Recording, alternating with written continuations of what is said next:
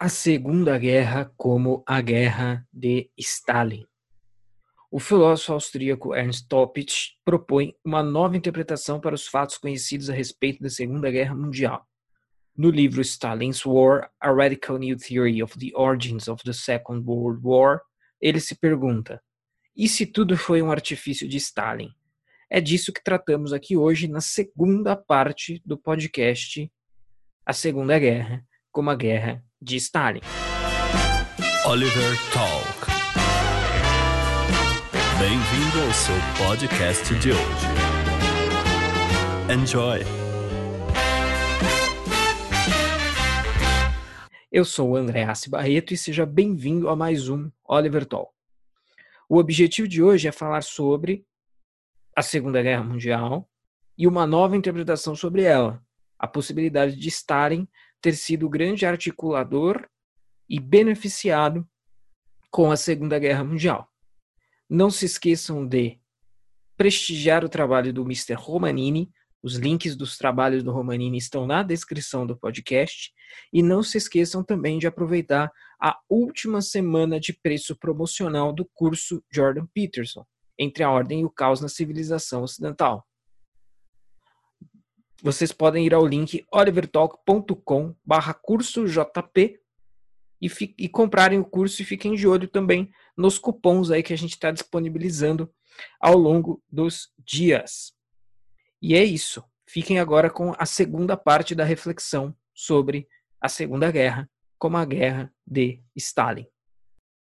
Agora, a gente vai para a tese do Topit propriamente dita e como a gente pode ler este quadro é, à luz da possibilidade da guerra ter sido uma guerra de Stalin. Então, a guerra de Stalin, né, fica, fica a pergunta. E aí eu já quero trazer aqui uma citação é, agora de Lenin. Diz Lenin, no, numa reunião uh, da, do, de partido em 6 de dezembro de 1920. Diz Lenin: até a vitória, do, até a vitória final do socialismo no mundo todo. Devemos explorar as contradições e a oposição entre dois poderes imperialistas, entre dois grupos de estados capitalistas e incitá-los a atacarem-se entre si. Caso se mostre impossível derrotar os dois, então um deve saber como agrupar as forças do outro para que os dois comecem a lutar um contra o outro, pois quando dois criminosos tagarelam, o homem honesto e por último. Contudo, assim que formos fortes o bastante para derrubar o mundo capitalista inteiro, ele será subjugado de uma vez. Né? Então é basicamente o Lenin falando que, olha, deixa todo mundo se matar, e se todo mundo parar de se matar, a gente faz eles voltarem a se matarem entre si, e quando eles efetivamente conseguirem, nós surgimos, nós ascendemos como uh, força predominante. Teria a Segunda Guerra Mundial sido uma estratégia stalinista para colocar a Alemanha e as potências ocidentais em conflito, para que se enfraquecessem umas às outras e abrissem caminho livre e pavimentado para um imperialismo livre da União Soviética, comunista e bolchevique? Conforme fora defendido anteriormente, o comunismo é uma forma de totalitarismo tanto quanto o nazismo, o que significa que, por sua natureza mesma, precisa abarcar cada vez mais território, o expansionismo que eu insisti tanto lá atrás, para poder exercer seu poder totalizante. Essa é a tese do professor austríaco de filosofia e história Ernst Toppich em seu livro Stalin's War: A Radical New Theory of the Origins of the Second World War. A Guerra de Stalin, uma nova e radical teoria acerca das origens da Segunda Guerra Mundial, que se destrincha e é usado como base aqui nesse podcast. Como bibliografia secundária, é útil a, a obra O Grande Culpado, do desertor da KGB Viktor Suvorov, Tá? Victor Suvorov é um pseudônimo, mas é com esse pseudônimo que ele assina uh, esse livro. Esse livro é outro livro raro hoje, esgotado, que eu também tenho, publicado pela editora Amarilis. Tá? Acho que por aí, por uns 300 reais, vocês conseguem comprar. Esse, esse livro já era um livro caro quando ele estava disponível. Eu devo ter pagado uns 80 ou 100 reais. Hoje ele está valendo aí, no mínimo, no mínimo, 300. Tá? O grande culpado do Vitor Suvorov trabalha mais ou menos com a mesma tese, como já diz o próprio título, né? o grande culpado. Quem seria o grande culpado? O grande culpado seria Stalin. Vale ressaltar aqui que o próprio professor Topt apresenta em seu livro, já de início, que não oferece exatamente fatos novos para corroborar sua tese, até mesmo porque a Segunda Guerra Mundial é um assunto exaustivamente estudado, restando muito pouco ou efetivamente nada de não investigado ainda sobre o assunto, mas que interpreta alguns fatos costumeiramente esquecidos, além dos vastamente conhecidos, como justificativa da sua tese. Então, isso também é o que a gente já trabalhou até aqui, né? Então, eu trouxe os fatos que estão sempre na mesa, alguns que não estão, e agora a gente vai fazer a análise disso. O mesmo é válido para Suvorov, que admite textualmente que a sua versão é uma interpretação distinta dos mesmos fatos já conhecidos. Destaca-se ainda que fazia parte do, do, repertório de crenças dos comunistas não apenas o determinismo eh, histórico, que rezava que a revolução comunista mais cedo ou mais tarde insurgiria a partir do desenrolar histórico do capitalismo, do capitalismo, mas a guerra poderia ser uma forma de fomentar isso. Né? É uma espécie de aceleracionismo do destino final da história, que seria a predominante. Então, a guerra pode ser ou poderia ser uma forma de acelerar o fim do, do capitalismo e fazer chegar a era de poder do, do, de domínio comunista. Né? A paz entre as potências capitalistas, pelo contrário, poderia sufocar a revolução, como dizia o próprio Trotsky. Né? Topitz chama a atenção no capítulo Imperialist Expansion para o fato de que faz parte do imaginário russo a ideia de expansão territorial e domínio geral, tanto por razões imperialistas como por razões até místicas. A ideia de que é uma espécie de destino da mãe Rússia governar e salvar a Europa e o restante do mundo. É evidente que o desejo de dominação geral de Stalin é oriundo do fato do comunismo ser uma ideologia totalitária. Isto é, no limite, qualquer governante adepto do comunismo terá esse desejo. Contudo, o fato merece destaque, porque isso certamente compôs o repertório de justificativas mesma do georgiano, e não russo, Stalin, e em grande parte, provavelmente, do próprio povo. Desejo mais ou menos semelhante de todo antigo czar de preservar e aumentar o poderio do Império Russo. Então, o próprio Topit chama atenção para isso. Nos capítulos seguintes, o professor traz algumas citações, ainda de Lenin, em que o predecessor de Stalin afirmava acreditar que a Grande Guerra havia sido apenas um introito para, as, para, para mais guerras imperialistas, outras viriam acabariam por destruir ou enfraquecer as potências capitalistas envolvidas e abrir caminho livre para a vitória do comunismo. Ou seja, já em Lenin se via as guerras como possível instrumento em favor do bolchevismo, uma espécie de meio que anteciparia a vitória final do comunismo. Lenin ainda vai além. Chegou a afirmar que a Alemanha e Japão poderiam ser usados para provocar uma guerra uh, com, entre os capitalistas. A ideia de fomentar a hostilidade da Alemanha para com esses países ocidentais por parte russa já vinha desde antes do nacionalsocialismo, apenas evoluindo muito com Hitler. Valendo aqui citar as palavras diretas do professor Topit. Né? Então, uma citação aqui que eu trago para vocês.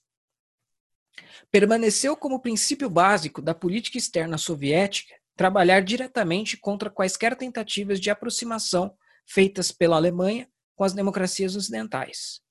Por esta razão, o Kremlin era hostil com relação à República de Weimar e os moderados sociais-democratas alemães, que foram alvos de ataques virulentos. É irônico que estes ataques tenham, tenham ajudado a causa nacional socialista, pelo menos indiretamente. Então, enfraquecer os social-democratas acabou ajudando os nazistas, e isso foi uma coisa que os soviéticos fizeram. É possível que Moscou nutrisse a expectativa que o fascismo, a forma mais extremada do capitalismo, levaria, por dialética reversa, ao comunismo. Mas também é possível que tenham encorajado a disrupção da Alemanha como prelúdio para que eles próprios tomassem o poder ali. Ademais, a República de Weimar, amante da paz, era considerada um instrumento completamente inútil para deflagrar, deflagrar a Segunda Guerra Imperialista. Nesse sentido, Hitler era uma promessa muito mais promissora, diz o professor Toppich na página 27, em tradução nossa.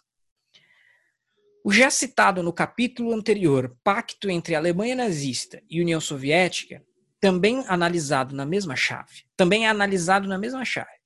Foi uma forma de Stalin compelir Hitler a agredir as potências ocidentais e poder assistir à agressão nazista passivamente como um observador externo.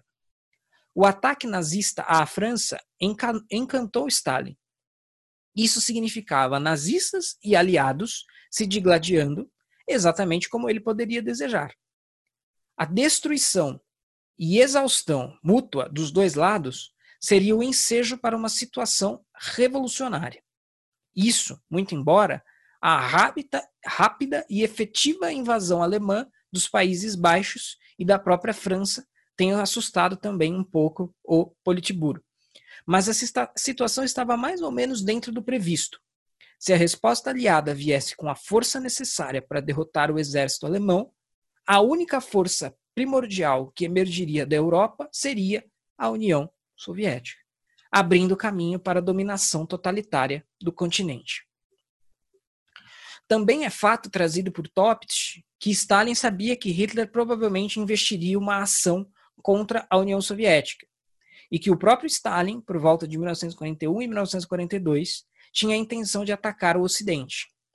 Sustenta essa tese também o professor Brian Fugate em sua tese de doutoramento é, intitulada Operation Barbarossa: Strategy and Tactics on the Western Front, 1941. Uh, é lícito perguntar, portanto, o que deu errado? Algo certamente deu errado em algum sentido, e foi o número de vitórias nazistas, não esperado por parte de Stalin. Isso frustrou o ditador e impossibilitou sua ofensiva contra o Ocidente naquele intervalo de tempo. Ademais, enquanto Stalin tinha de lidar com o exército nazista, as forças ocidentais avançaram demais, o que impedia qualquer penetração do exército vermelho naqueles campos. Embora esses eventos em específico sejam verdadeiros, a estratégia pensada por Lenin e implementada por Stalin não fora de todo frustrada, caso se observe o quadro geral e que, o que, portanto, não invalida a tese de Topsch. Pelo contrário, a guerra de Hitler contra Stalin só fez reforçar a agressão dos impérios capitalistas contra Hitler, dando aso à ideia de que Hitler estava disposto a invadir qualquer nação naquela altura da história. A reticência de boa parte do estamento britânico e americano também reforça a hipótese. Estes queriam a paz, mesmo com Hitler mas Stalin queria a guerra, e nada melhor que uma invasão nazista para justificar isso.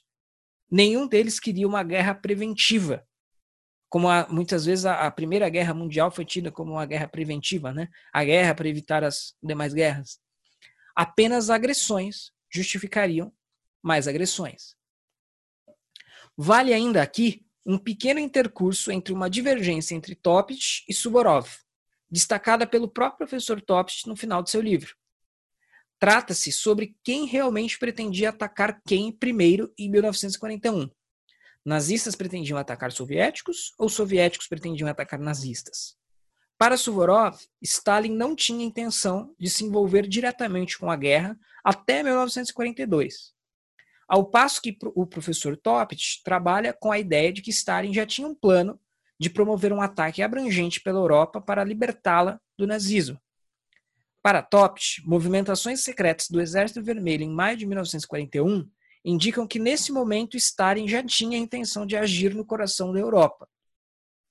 Em junho do mesmo ano, as forças já estavam numa dada posição estratégica e em número grande o suficiente que seria impossível reverter a ação. O ataque soviético era necessário. Essa questão é particularmente importante para Suvorov e, segundo ele, em suas pesquisas, buscou com afinco documentos que apresentassem a posição das forças soviéticas ao longo desse território, tanto que destaca isso com bastante ênfase no início de seu O Grande Culpado, publicado em data posterior à obra de Topst. Para Suvorov, essa movimentação de fato ocorreu, mas as motivações eram de outra natureza. Né? E aí eu cito aqui agora o Topst novamente. Suvorov deu contribuições va valorosas para a clarificação posterior das preocupações militares da União Soviética. Porém, efetivamente, parece questionável se os esforços de 1941 e sua clara aceleração de maio do mesmo ano têm, relações com as, têm relação com as razões oferecidas por Suvorov. É mais provável o pressuposto que se tratava de uma reação soviética a planos alemães reais ou pretendidos de ataque que, naquele momento, vieram a seu conhecimento. Então, citação aí do Topst, enfrentando diretamente o Suvorov.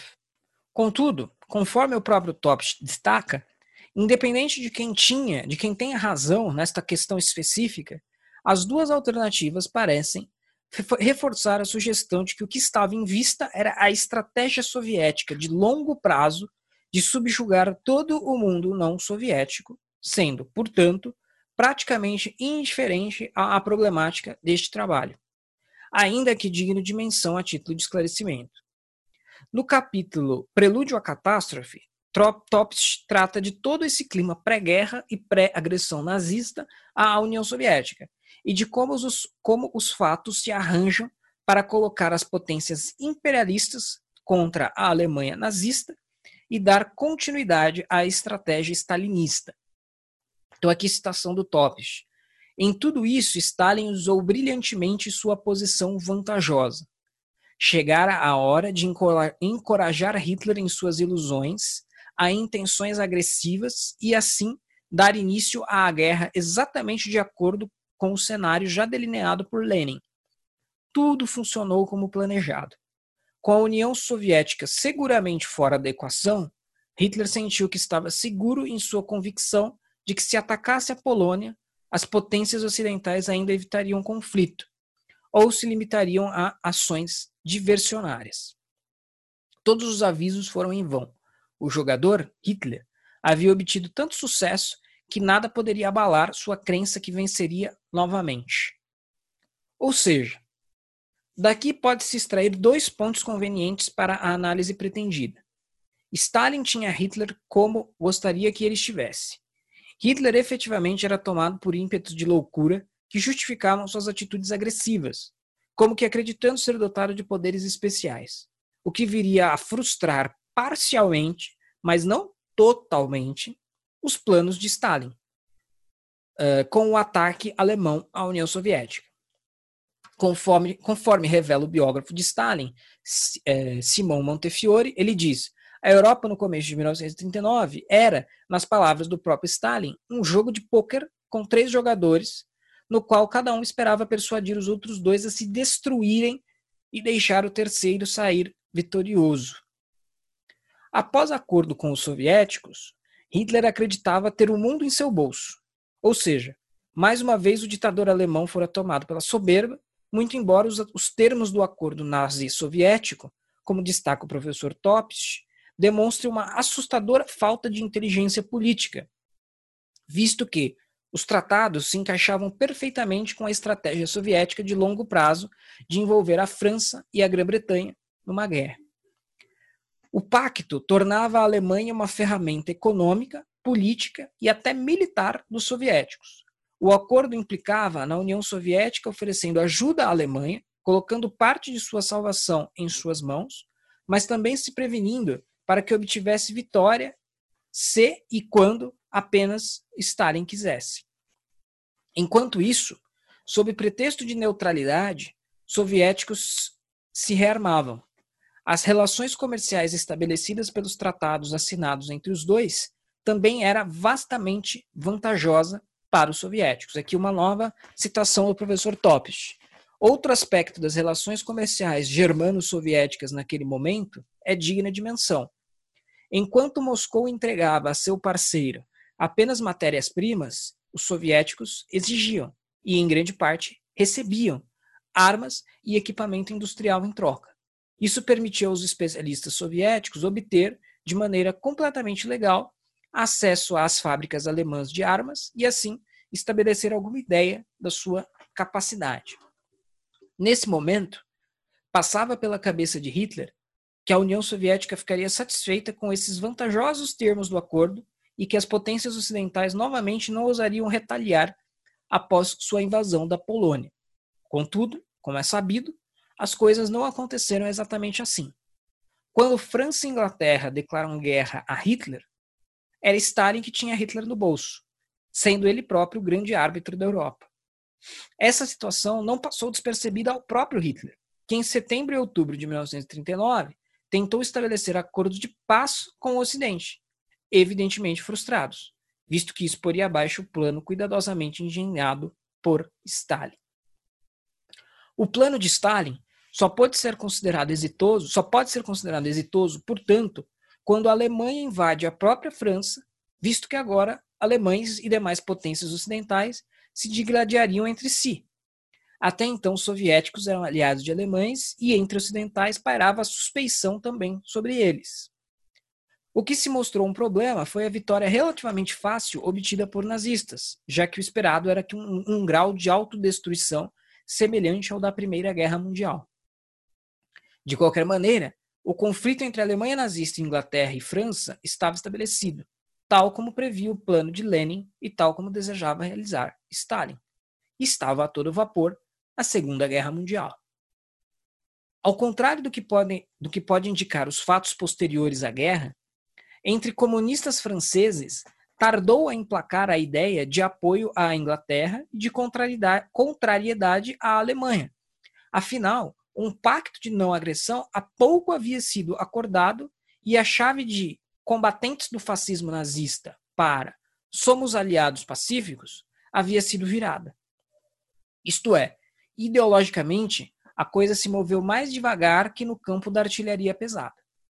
Conforme chama a atenção o professor Topit, ele diz aqui, era perfeitamente óbvio à época que o principal impulso da política soviética era contra as potências ocidentais. Isso fora verdade antes, durante e depois da Segunda Guerra Mundial. A coalizão anti-Hitler que veio depois não alterou esse fato, para a vantagem de Moscou, permaneceu velado aos olhos dos políticos democratas e da opinião pública nos países ocidentais. O colaboracionismo com nazistas e até a sabotagem das forças aliadas tem muita relação com essa postura dos comunistas franceses. Claro que, pouco tempo depois, a chave teve de ser virada novamente e nazistas tornaram a ser inimigos, algo bastante normal dentro da dialética marxista onde a verdade transita por lados opostos conforme demandam as inteligências do partido. O fato que interessa aqui é que a, a oposição entre comunistas e nazistas, alardeada como verdade histórica inquebrantável pela, pela historiografia oficial, está suscetível a, no mínimo, algum grau de ceticismo ou relativização. Isso, bem como a visão de um Stalin pacifista, humanitário e combatente do fascismo, criada quase que como um produto, é criada quase como um produto de um bom profissional de relações públicas. Feitas todas as investidas de Hitler contra as potências ocidentais, com suas vitórias, a estratégia de Stalin foi exitosa, ao menos em algum sentido. Aliados moveram esforços inomináveis no combate a Hitler, desgastando-se tanto física quanto economicamente. Apesar do descontrole do ditador alemão ter impedido Stalin de continuar sua dupla agência por tempo suficiente, foi o bastante para desgastar todos os inimigos da União Soviética. Stalin nunca deixou de saber que Churchill, por exemplo, sempre considerou o bolchevismo tão ou mais nocivo que o nazismo. Deixar o conflito, apesar de tudo que for apresentado até aqui, como amigo dos aliados e até mesmo como herói determinante da derrota do nazismo, a despeito das essenciais presenças de Grã-Bretanha e Estados Unidos da América, e também emergir como a potência dominante da Europa pós-guerra, ditando o conflito ideológico da nova ordem mundial que daí emergiu, além de continuar financiando os partidos comunistas de todo o planeta, política iniciada no início dos anos 1920, que visava o sonho final de uma revolução comunista mundial a qualquer custo. Ou seja, eu ofereci a nova interpretação e ela não é uma coisa sem sentido, se a gente considerar o que vem no pós também. Então a gente analisou mesmo os fatos à luz dessa hipótese e faz sentido. E tudo que veio depois também faz sentido. Mesmo quando a guerra acaba, as potências europeias estão por baixo, a União Soviética está por cima.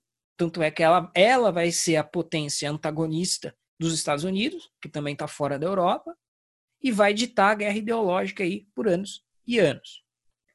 Todos esses fatores vingam a interpretação oferecida pelo professor Topitsch e, à sua maneira, realizam a profecia de Lenin de um uso pragmático da Alemanha e do Japão como pontas de lança de uma guerra contra o imperialismo que pavimentaria o caminho para a dominação global do comunismo, como deseja qualquer forma de ideologia política totalitária. Né? Então, costurando todas as ideias aqui que eu mencionei. Os sonhos expansionistas russos remontam à época dos czares e a, e a esse espírito também moveu os bolcheviques.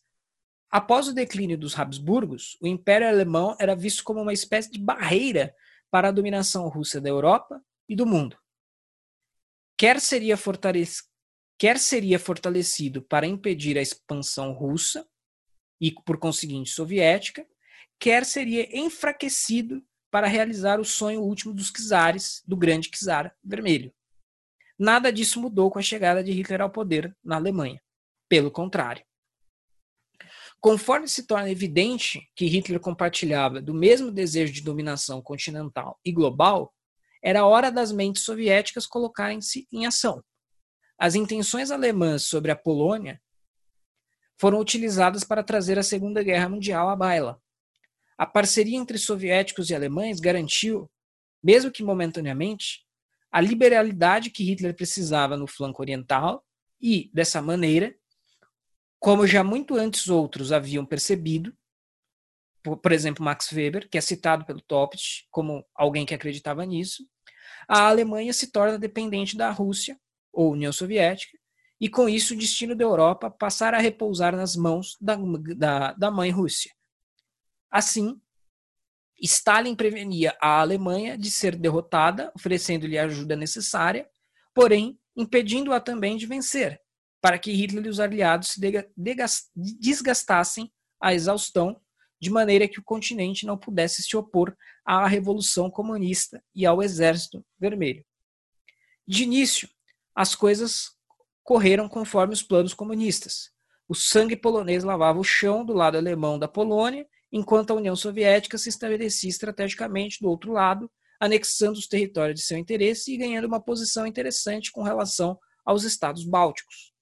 Na Noruega, a ação alemã também favoreceu os soviéticos, visto que seu estabelecimento no território nórdico preveniu que franceses e britânicos estabelecessem-se na, na região. Até então, o uso estratégico da Alemanha como uma ferramenta de guerra estava de acordo com o planejado foram os atos nazistas em solo francês que mudaram um pouco o quadro. Nesse momento, as forças ocidentais estavam neutralizadas.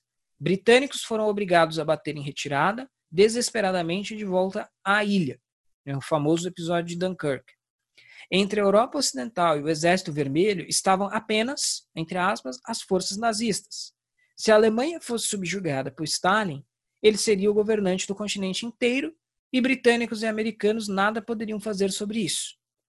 Era a hora da peça de, da engrenagem chamada Hitler sair de cena. Nesse momento do conflito, a postura da União Soviética passa, então, a ser de hostilidade militar contra a Alemanha e de hostilidade política, é, perdão aqui, de hostilidade política contra britânicos e americanos. Uma investida contra a Alemanha precisa ser cuidadosamente orquestrada e Molotov só começa a cogitar a possibilidade a partir de novembro de 1940, quando era certo que a Alemanha e Grã-Bretanha não fariam as pazes. Nesse momento, duas opções estavam na mesa de Hitler: dar as mãos aos soviéticos ou oferecer resistência. Na primeira opção, Moscou obteria sua vitória de maneira retumbante, sem qualquer risco ou esforço. No segundo caso, o Exército Vermelho poderia fazer uma investida maciça contra nazistas em seu próprio território. Caso a agressão viesse de alemães, isso seria estrategicamente importante e reforçaria a peça propagandística que colocava os comunistas como da, amantes da paz, que apenas re, retaliaram a agressão fascista. Isso daria a Stalin uma poderosa motivação para seu exército e povo se lutarem contra uh, os nazistas, além da influência que exerceria com britânicos e americanos.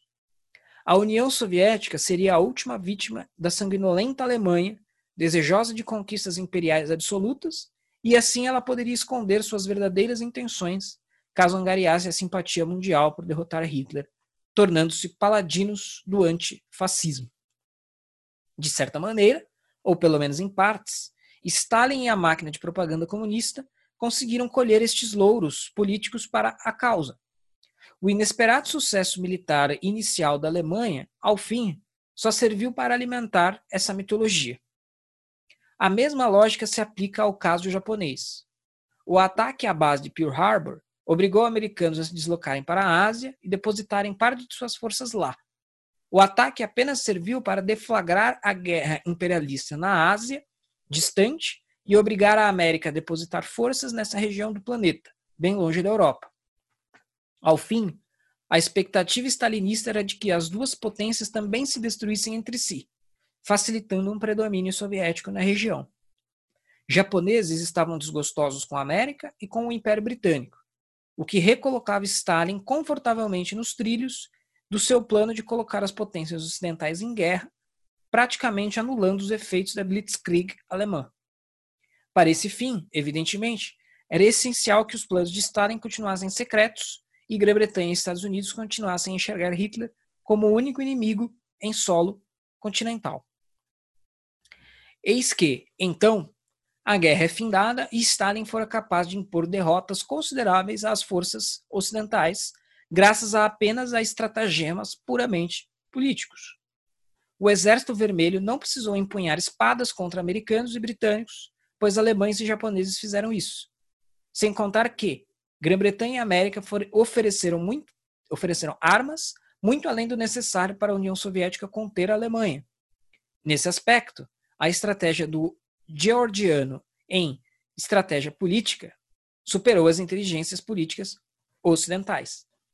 Sem a necessidade de um conflito no campo militar. Tudo foi resolvido aí na base da política.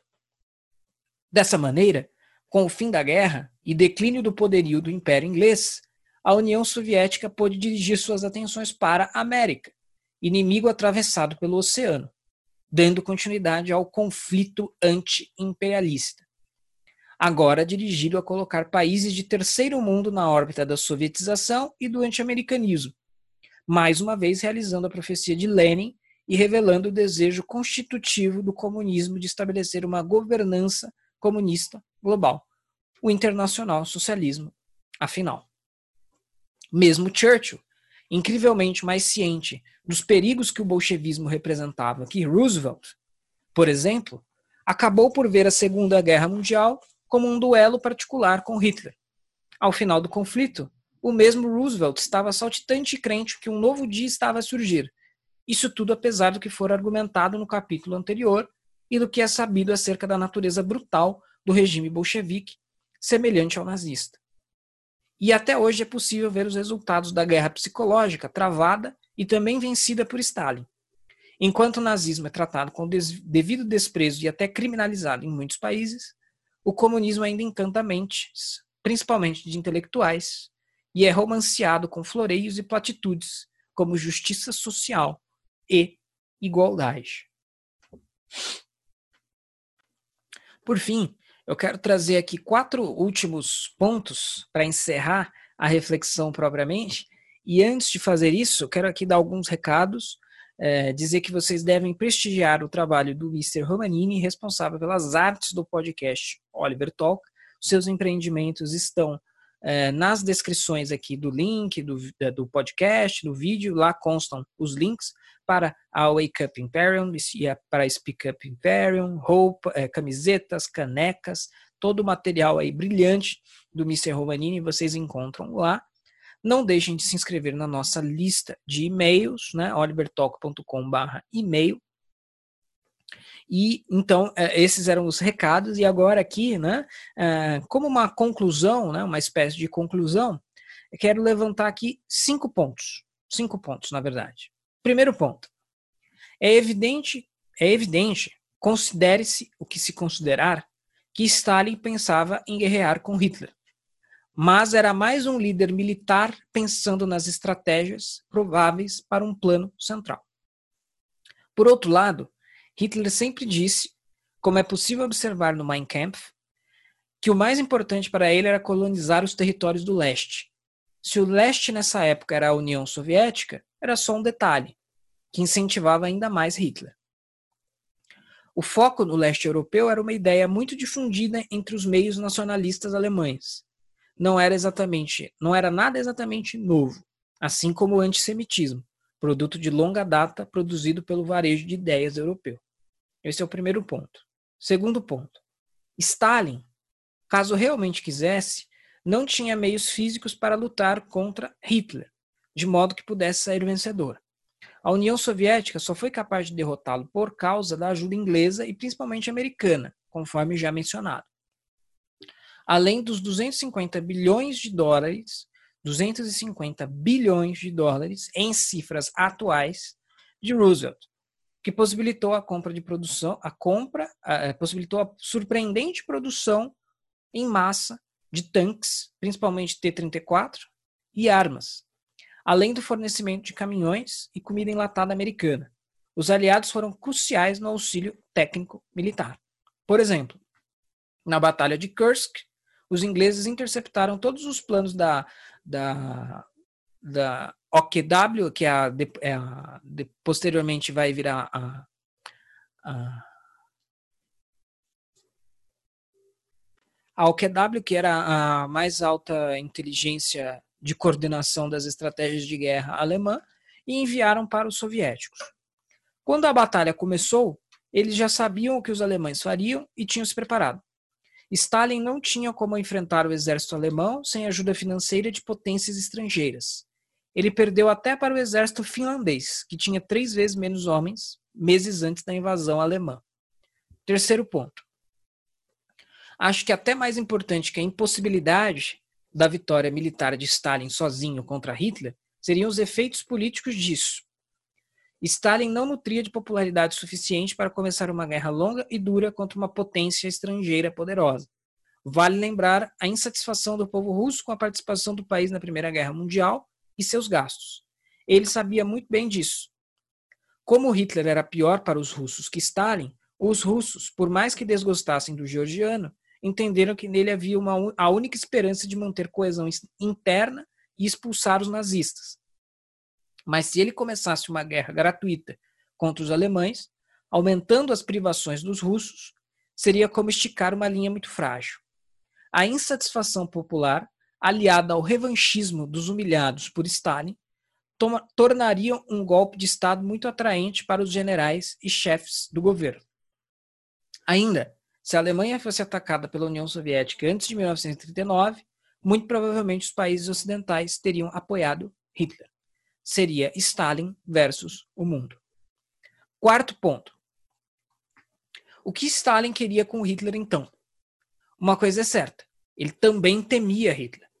Por isso que proibiu falarem sobre a iminência de ataque nazista, por isso que rejeitou as movimentações da Wehrmacht na fronteira já três meses antes, que crescia cada vez mais, por isso mandou fuzilar desertores comunistas da Wehrmacht, que pularam da, a fronteira no dia anterior à invasão falando que o ataque era iminente.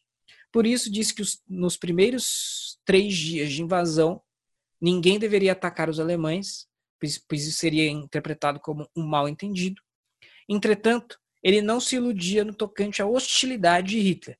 Ele sabia que a guerra viria cedo ou tarde, mas queria postergá-la o máximo possível. Para ele, a guerra significava o fim. E não é difícil compreender a razão disso, porque bastava que os alemães fizessem o básico, extremamente básico, para que a União Soviética perdesse ainda em 1941, uh, ah, ou entrando numa situação de colapso.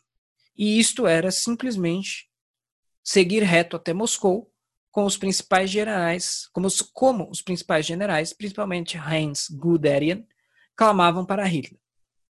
Mas Hitler bateu o pé e disse que era melhor desviar para Kiev para conquistar os recursos da Ucrânia, principalmente os grãos. Esse desvio causou um, atraso de dois meses na ofensiva para Moscou. Quando Stalin ouviu que os alemães desviaram para o sul, ele desabou de alívio, mesmo perdendo em Kiev.